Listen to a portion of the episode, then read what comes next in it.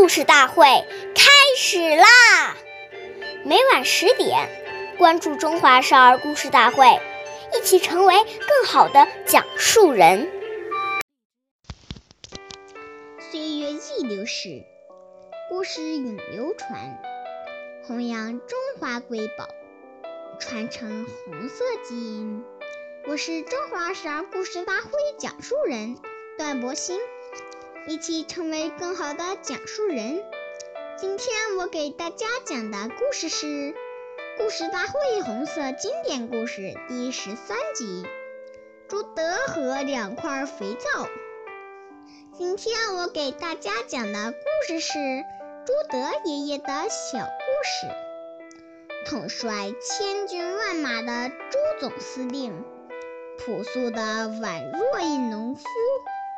朱德爷爷不但自己廉洁奉公，而且严格教育子女。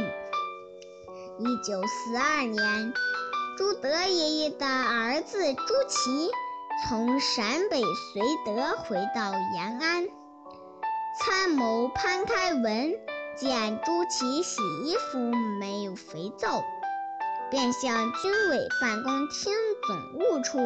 领来了两块肥皂给他用。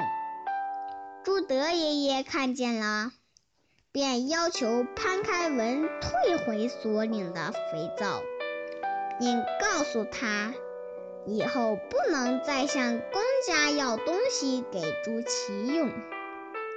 许范亭将军曾写诗赞颂朱德爷爷。敌后称时不是功，金刚百炼一英雄。